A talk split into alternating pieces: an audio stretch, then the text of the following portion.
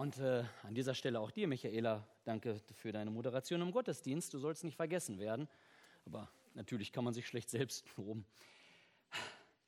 Noch will das Alte unsere Herzen quälen, noch drückt uns schwerer Tage Last. Ich bin ja ein äh, großer Wanderfreund, nicht nur das. Ich mache auch sehr gerne Zeltlagerarbeit. Und ähm, ich war schon als Junge, als Jungschaler beim Jungscherlager dabei. Und da gibt es den, den Hike, wer das vielleicht mal mitgemacht hat. Das ist eine Wandertour über zwei Tage. Und luxuriöserweise wird einem das Wandergepäck hinterhergefahren.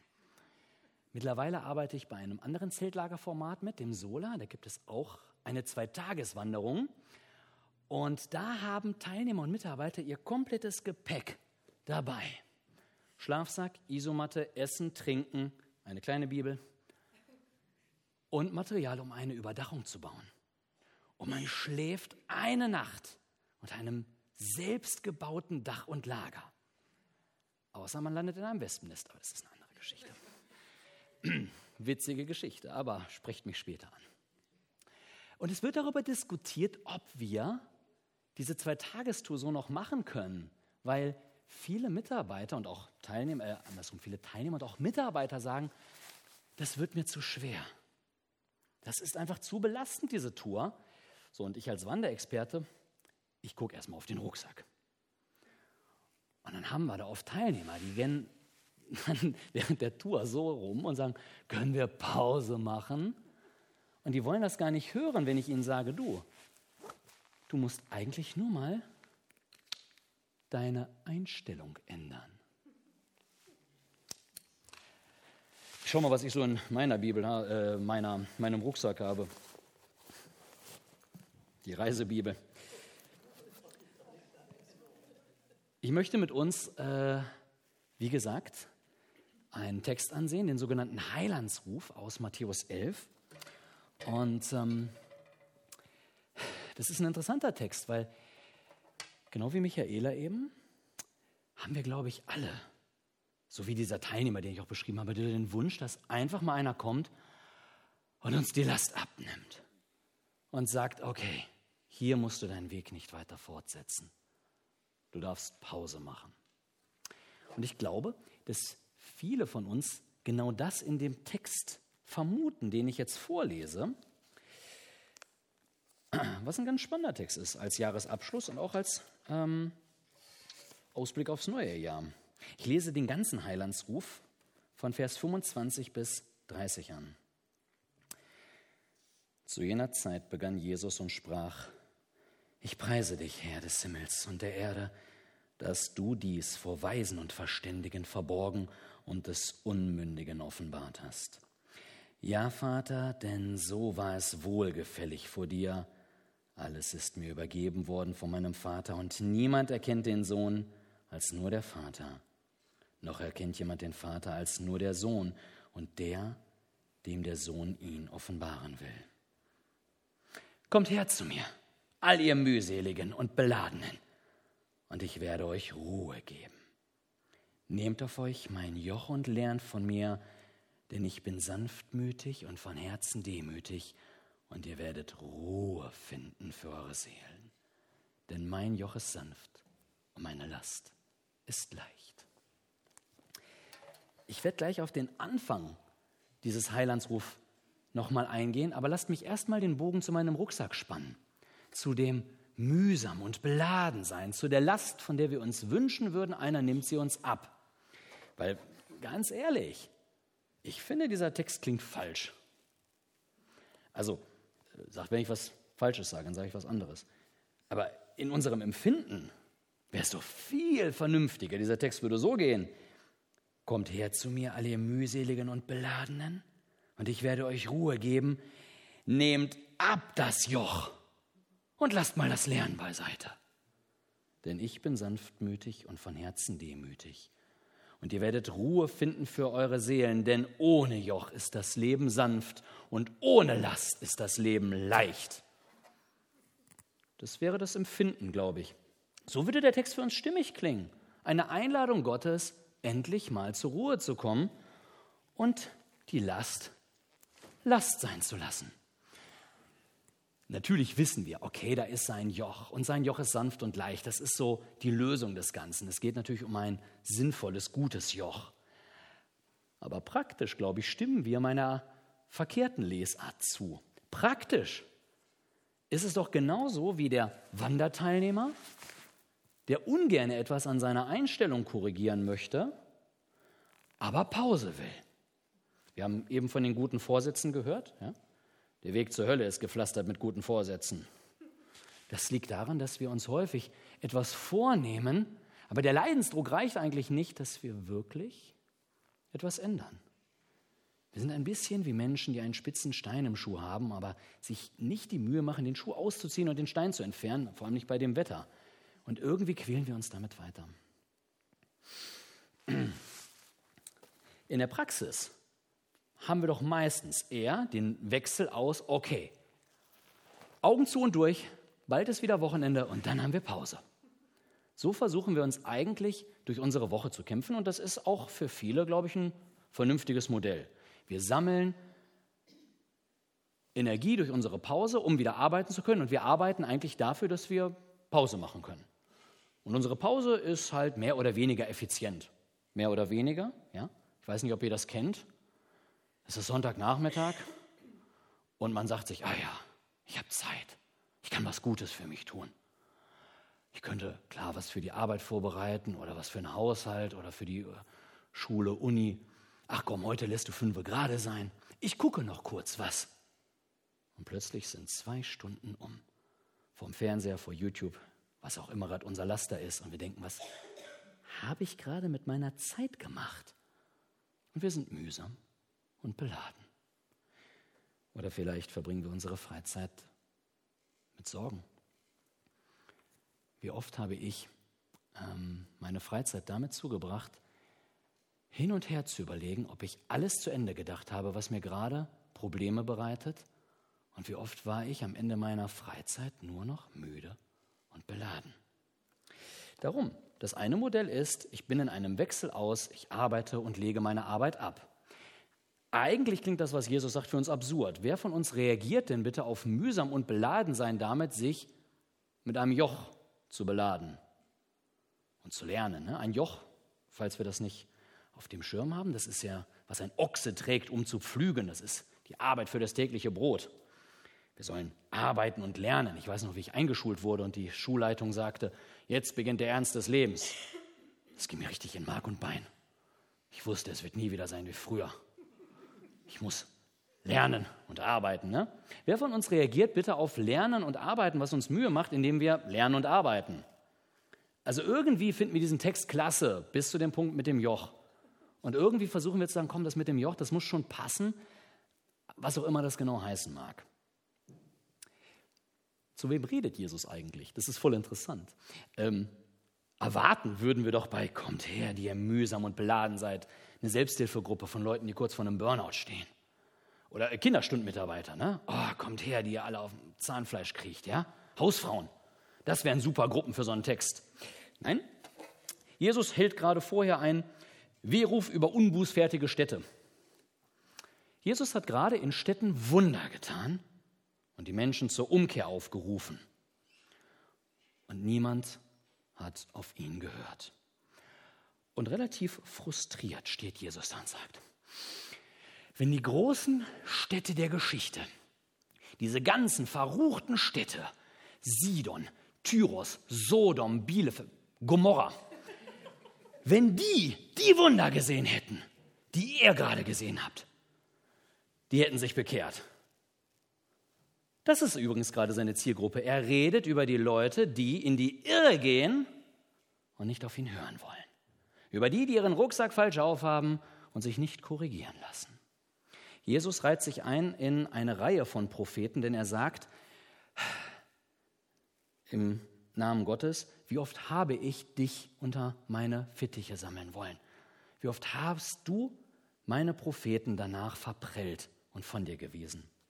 Einer dieser Propheten war Jeremia. Jeremia sagt beispielsweise, also Jeremia schreibt auf, was Gott sagt, so spricht der Herr. Tretet auf die Wege, seht und fragt nach den Pfaden der Vorzeit, wo denn der Weg zum Guten sei und geht ihn. Aber sie sagen, wir wollen ihn nicht gehen. Ja, ich befürchte, genauso steht Jesus hier an dieser Stelle, bevor er diesen Heilandsruf von sich gibt. Wie gesagt, der Heilandsruf besteht aus zwei Textebenen. Jesus betet einmal zu Gott und er betet einmal äh, und er redet einmal dann zu seinen Zuhörern. Und äh, der erste Teil dieses Gebets ist es wieder so eine Stelle, bei der wir, glaube ich, denken, hey Jesus, eigentlich müsstest du das anders sagen. Zu jener Zeit begann Jesus und sprach, ich preise dich, Vater, Herr des Himmels und der Erde, dass du dies vor Weisen und Verständigen verborgen und es Unmündigen offenbart hast. Also meistens überlese ich solche Stellen, weil in meinem Empfinden steht da, ich danke dir, Herr des Himmels, dass du dich allen Menschen offenbart hast und dass es bei dir keinen Unterschied gibt, egal welchen Bildungsgrad jemand hat. Bei dir kann jeder kommen, wie er ist. Witzigerweise sagt Jesus, ich danke dir, dass du es vor den Weisen verborgen hast. Also eigentlich passt auch das nicht so ganz in mein Konzept. Mir wäre es lieber, Gott hat ein allgemeines Angebot für alle und nimmt uns einfach die Last ab. Das wäre stimmig.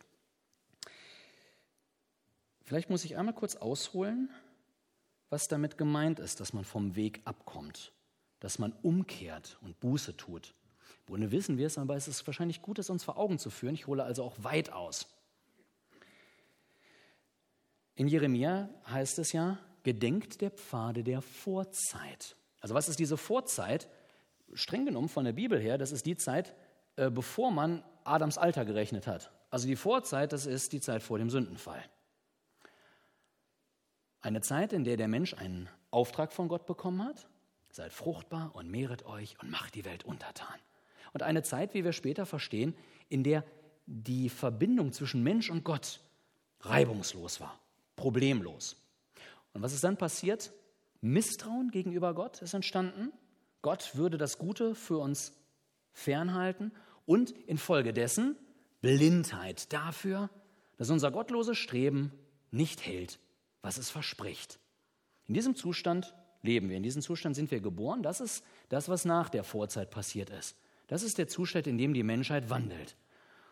Das ist der Zustand, über den es heißt, so sehr hat Gott diese Welt geliebt, dass er seinen Sohn gesandt hat, damit alle, die an ihn glauben, nicht verloren gehen, sondern ewiges Leben haben. Das ist der Zustand, aus dem wir erlöst werden müssen. Wenn ich jetzt Regisseur wäre und ich, ich müsste diese Stelle verfilmen, dass Jesus gerade erst erlebt, wie er den Menschen zuruft, hört auf, falsch zu gehen. Und sie tun weiter und entgegnen auch ihm, wir wollen den Weg nicht gehen. Wie klingt dann dieser Heilandsruf? Was passiert da gerade bei Jesus? Warum sagt er dann diese Worte? Vielleicht steht Jesus dort und ist traurig, weil er sein Bestes gegeben hat und sagt, okay, danke Vater, ich preise dich. Du hast es nämlich so gewollt, dass es vor denen, die glauben, auf dem richtigen Weg zu sein, verborgen bleibt. Ich muss mir das nicht ankreiden. Ich danke dir, Vater, dass du entschieden hast, es vor ihnen verborgen zu halten. Ich muss mich nicht weiter damit plagen. Ich werde mich auf die sogenannten Unmündigen konzentrieren.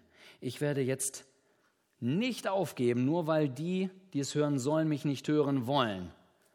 Ich werde weitermachen für jeden, der mich hören will. Vielleicht ist dieser Teil des Gebetes genauso gemeint. Und jetzt kommt eine ganz wichtige Stelle. Jesus wendet sich den Leuten, die ihn noch zuhören wollen, zu und sagt, kommt her zu mir, die ihr mühsam und beladen seid. Denn, das ist ganz wichtig, ich habe vorhin Johannes 3, Vers 16 zitiert. Johannes 3, Vers 17 sagt, Gott sandte seinen äh, Sohn nicht in die Welt, damit die Welt durch ihn gerichtet wird, sondern damit sie durch ihn gerettet wird. Und dieser Retter der Welt, der wartet nicht darauf, endlich das Urteil zu verkünden. Der sieht die Menschen, die in die Irre gehen. Und es kümmert ihn. Und er gibt nicht auf, obwohl die Leute ihn nicht hören wollen und versucht es weiter bei denen, die auf ihn hören wollen und sagt, ich sehe eure Not, ich sehe, ihr seid mühselig und beladen. Ich will euch erretten. Ich habe einen Teil aus dem Vers aus Jeremia weggelassen. Ich habe ihn auch nicht erwähnt, damit ihr nicht nachguckt. Jeremia 6, Vers 16. So spricht der Herr. Tretet auf die Wege, seht und fragt nach den Pfaden der Vorzeit, wo denn der Weg zum Guten sei, und geht ihn, so werdet ihr Ruhe finden für eure Seelen. Genau das zitiert Jesus. Genau das zitiert Jesus, diesen Teil. Was Jesus also sagt ist, kommt wieder auf den richtigen Weg, kommt zurück zu den Pfaden der Vorzeit. Wenn er sagt, nehmt auf euch mein Joch, dann will er nichts anderes, als dass wir dahin zurückkommen, wo Gott uns ursprünglich haben wollte. In seiner Nähe. Dass wir daran gedenken, dass wir seine Schöpfung sind. Dass wir daran denken, dass er uns den Auftrag über unser Leben gegeben hat. Aber was ist passiert seit dem Sündenfall? Dadurch, dass wir im Misstrauen und in Blindheit gegenüber Gott wandeln, brauchen wir ja leider trotzdem immer noch irgendeine Erklärung, wie es in dieser Welt zugeht. Wir brauchen ein Weltbild, ein Gottesbild, ein Menschenbild, auch ein Selbstbild. Und ich befürchte, das war die Gelegenheit für unseren Widersacher, uns in die Irre zu führen. Uns zu belasten mit einem anderen Gottesbild. Diese Formulierung äh, sucht die Wege der Vorzeit, die verwendet auch Jesaja und sagt in diesem Zusammenhang, oder Gott sagt in diesem Zusammenhang, darum weicht ab von euren Götzen, kommt zurück zu mir. Ja, wir haben in Abkehr von Gott unsere Götzen entwickelt. Vielleicht heutzutage unsere eigene Intelligenz, die Medien, das, was uns die Welt erklärt, das, was uns sagt, wie diese Welt zu verstehen ist, das, was uns sagt, was wichtig ist, auch das, was wir denken, was uns wichtig und wertvoll macht. Vielleicht sind es auch einzelne Sätze von Menschen. Dinge, die unsere Seele getroffen haben, von denen wir glauben, so ist diese Welt zu verstehen. Und es ist nicht genau das, was uns eigentlich mühsam und belastet macht. Weniger das, was wir tun. Ich meine, ich habe Michaelas Gewicht kaum reduziert, als vielmehr die Einstellung, in der wir es tun. Wie schwer war für mich deswegen meine Ausbildungszeit, nicht weil ich so viel zu tun hatte, sondern weil ich immer mit der Frage unterwegs war, was sagt es über mich, wenn ich hier versage? Das war das eigentlich Belastende, dass die Frage nach meinem Selbstwert in dieser Zeit noch gar nicht geklärt war und ich in Wirklichkeit nicht belastet war von dem, was ich tue. Ich habe im Referendariat leppige zehn Stunden unterrichtet, jetzt unterrichte ich 26 Stunden, äh, bin Klassenleiter, Fachleiter und es geht mir gut. Denn etwas ist anders. Ich lebe nicht mehr unter dem Druck, geprüft zu werden. Aber ich glaube, allem voran möchte Jesus, dass er unsere Realität ist. Wenn er sagt, nehmt auf euch mein Joch, dann möchte er, dass wir ihm glauben. Und tatsächlich ist ein Joch in dieser Zeit eine Redewendung für die Lehre eines Rabbiners. Das, was ein Rabbiner lehrt, das nannte man ein Joch. Ah, ich folge ja dem Joch von Rabbi Josef oder so. Und was sagt Jesus uns über die Lehren dieser Zeit, über die Pharisäer? Sie legen euch Gesetze auf, die sie selber nicht halten können. Wehe euch, ihr Schriftgelehrten.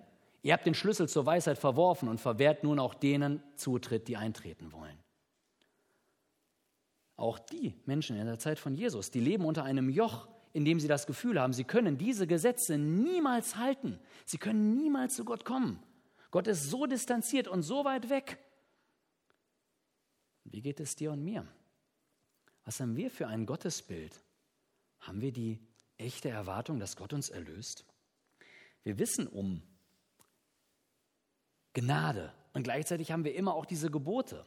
Ist es nicht interessant, dass der erste Johannesbrief, Kapitel 5, über diese Gebote genau die Formulierung aufgreift, die Jesus verwendet? 1. Johannes 5, Vers 3. Und seine Gebote sind nicht schwer. Was ist sein Gebot?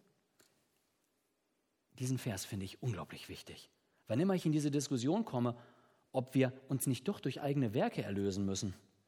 Johannes, 1. Johannes 3, Vers 23. Und dies ist sein Gebot, dass wir an den Namen seines Sohnes Jesus Christus glauben und einander lieben.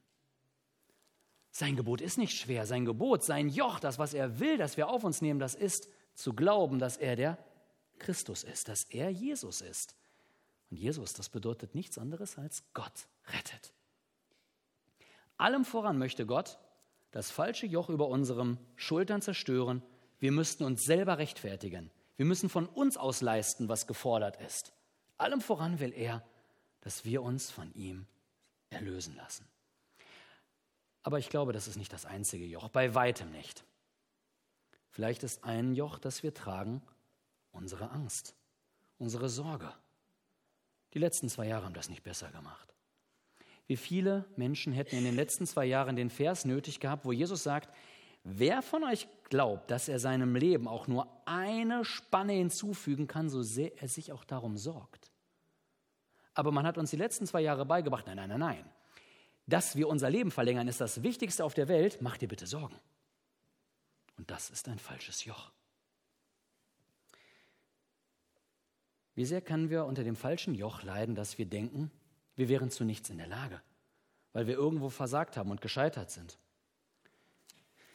Wie gut, dass Jesus uns an dieser Stelle in äh, der Bibel zuspricht, Epheser ähm, 2, Vers ne? 10. Denn wir sind sein Gebilde in Christus Jesus geschaffen zu guten Werken, die Gott vorher bereitet hat. Wenn das Joch über deinem Leben lautet, du schaffst das nicht, du kannst kaum etwas, dann ist es an der Zeit, dieses Joch von Jesus zerbrechen zu lassen und sein Joch auf uns zu nehmen, das sagt, doch, du bist geschaffen zu guten Werken. Wir können zurück in unser Hamsterrad, in dem wir leben, in dem wir unsere Last eine Weile tragen und sie ablegen und Pause machen. Mal gelingt sie uns mehr, mal weniger. Die Geschichte mit den guten Vorsätzen. Oder wir sagen Ja zu Jesu, Herausforderung und Ermutigung. Es geht nicht darum, in einem Wechsel aus Last und keine Last zu leben. Es geht darum, die Last zu tragen, die er uns gibt, die wirklich für uns gemacht ist, dass wir sie tragen können. Denn wir sind nicht geschaffen zu einem Leben in Untätigkeit, wir sind nicht dafür gemacht, nichts zu tun. Gedenkt der Vater der Vorzeit. Jetzt werde ich was Ketzerisches sagen. Ich behaupte, Adam und Eva wurden nicht aus dem Paradies vertrieben. Was? Denn das Wort Paradies taucht in den ersten drei Kapiteln von 1. Mose gar nicht auf. Wir haben häufig die Assoziation, dass Adam und Eva im Garten Eden in einem sogenannten Paradies lebten. Und damit assoziieren wir heute sowas wie einen Karibikurlaub, ein Schlaraffenland, einen Ort der Untätigkeit, des Müßiggangs. Und wir glauben, das Paradiesische war, dass die beiden dort nichts tun mussten. Die Wahrheit ist, Gott hatte ihnen doch einen Auftrag gegeben. Die Pfade der Vorzeit. Seid fruchtbar und mehret euch, ist auch klasse. Und macht euch die Welt untertan. Und warum spielen Menschen bis heute noch gerne so Sachen wie die Siedler von Katan? Weil es in uns steckt, dass wir diese Welt entdecken und erforschen und erkunden wollen. Denn wir sind nicht zur Untätigkeit geschaffen. Wir sind nicht für ein Leben gemacht, in dem wir nur arbeiten, um Pause zu haben. Wir sind geschaffen zu guten Werken, die er vorbereitet hat, dass wir darin wandeln. Mein ganz persönliches Joch, das war ein Satz. Das war ein Satz, den ein Mensch in mein Leben reingesprochen hat. Ich war in einer naja, theologischen Unterhaltung und mein Gegenüber hat es nicht so gerne gehabt, Unterhaltungen zu verlieren. Und hat etwas getan, was leider sehr häufig dann in solchen Momenten vorkommt. Er hat ad homine argumentiert, also er hat meine Argumente keiner Gegenargumente gewürdigt. Er hat auf mich als Person geschossen und gesagt, das, was du sagst, ist eh hinfällig. Und jetzt kommt's. Weißt du, wenn du wirklich mit Gott unterwegs wärst, dann wird es in deinem Leben keine Krankheit geben, keine finanziellen Probleme und es gäbe viel mehr Bekehrungen. Das konnte ich schnell von der Hand weisen. Da weiß ich genug Bibelstellen, die mich sicher machen, so ist das Evangelium nicht gemeint. Mein Verstand konnte das, meine Seele konnte das nicht. Und infolgedessen habe ich jahrelang unter einem Joch gelebt, nämlich ich muss beweisen, Gott ist doch mit mir. Und wie grausam war es für mich, wenn immer ich merkte, ich kam in finanzielle Schwierigkeiten Wie grausam war es für mich, wenn ich für eine Heilung gebetet habe und es passierte nichts. Mein Verstand wusste, ich muss es Gott überlassen, was passiert. Meine Seele hat geschrien und der Versucher hat gerufen, siehst du, du wusstest es schon immer. So ein wie dich kann Gott nicht gut finden. Und ich habe ein Ehrenamt nach dem anderen gemacht. Irgendwann sagte eine Freundin von mir, Dini, du machst echt viel und nichts davon richtig. Aber ich war nicht in der Lage, etwas aufzugeben. Ich habe mich daran geklammert, weil ich nicht wusste, wer bin ich denn, wenn ich das nicht mehr vorzuweisen habe. Und Gott hat dieses Joch, und darum sollte ich an irgendeiner Stelle aus Versehen das Wort einfach verwendet haben, verzeiht. Das habe ich nicht sagen wollen. Einfach war das nämlich nicht. Gott hat mit mir diesen Prozess durchgestanden, über Jahre hinweg, dieses falsche Joch zu zerbrechen. Behutsam und ehrlich. Durch Scheitern. Durch permanentes Scheitern. Ich bin an so vielen Stellen gescheitert, bis am Ende nichts anderes mehr übrig blieb, als dass ich sagen durfte, ich habe überhaupt keinen Grund, den ich Gott liefern könnte, dass er mich lieben muss. Ich befürchte, ich muss akzeptieren, dass er mich aus Liebe liebt. Und ich bin mir sicher, dieser Prozess ist nicht vorbei. Aber ich bin dankbar, dass Gott diese Wege mit uns geht. Ich möchte uns zu etwas einladen. Wenn wir gleich das folgende Lied miteinander singen, dann äh, wird das Lied einmal Strophe, Refrain durchgespielt. Am besten werfen wir den Text auch noch nicht gleich an, dass wir einmal das Lied instrumental hören. Ich lade dich ein, nimm diese Zeit und bete und frag Gott, welches Joch in meinem Leben willst du zerbrechen? Ich wünsche uns Gottes Segen.